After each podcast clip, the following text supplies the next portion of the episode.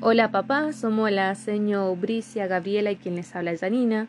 Tenemos el agrado de comunicarnos con ustedes para contarles un poco acerca del tema que estaremos trabajando con los pequeños, que es en base a cómo ellos aprenden a leer y escribir. Y la intención que nosotros tenemos es que sepan cómo trabajamos y brindarles diferentes herramientas para que este aprendizaje sea colectivo y en conjunto. Para esta breve explicación que les daremos, traeremos con nosotros a una autora que es Ana María Bolsones, que ella nos explica acerca cómo es este desarrollo. El entorno en que el, el niño se desarrolla, ya sea dentro del ámbito familiar, la comunidad o el jardín, es un entorno diferente donde va a ir aprendiendo a comunicarse y a saber sobre el mundo. Para potenciar el aprendizaje del lenguaje oral y el acceso al mundo de la escritura, se debe tomar en cuenta diferentes acciones. El desarrollo de los niños es un proceso gradual y se puede observar en tres periodos. Uno de esos periodos lo podemos ver cuando el niño comienza con sus primeras palabras y oraciones.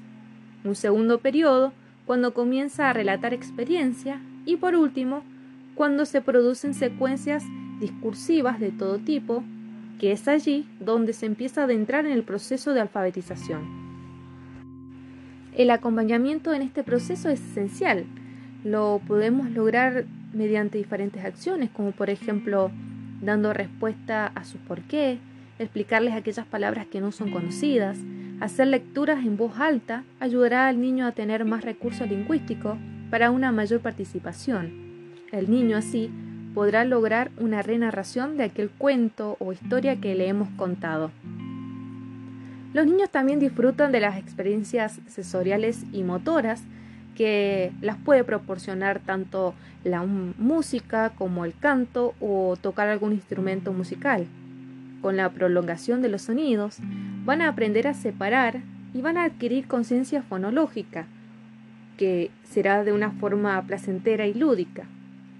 A los niños les resulta interesante escribir y de esta manera lo podemos ayudar tomando su mano y trazando las letras de forma conjunta.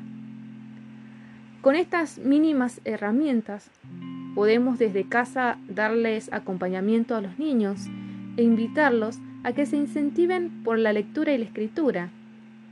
Esperamos que con estas breves explicaciones comprendan el objetivo al que nosotras queremos llegar y que este comunicado, que ha sido breve, les resulte importante. Desde ya, muchas gracias y hasta la próxima.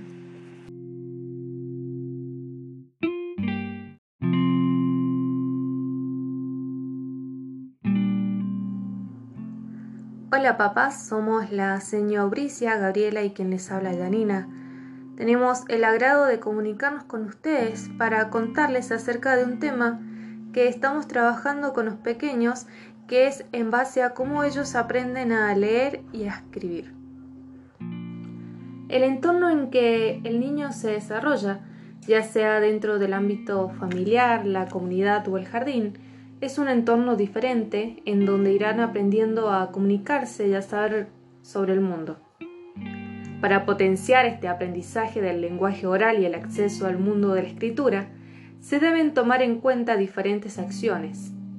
El desarrollo de los niños es un proceso gradual y se puede observar en tres periodos. En el primer periodo podemos ver cómo el niño comienza sus primeras palabras y acciones. En el segundo, comienza a relatar experiencias y por último, producen secuencias de texto de todo tipo.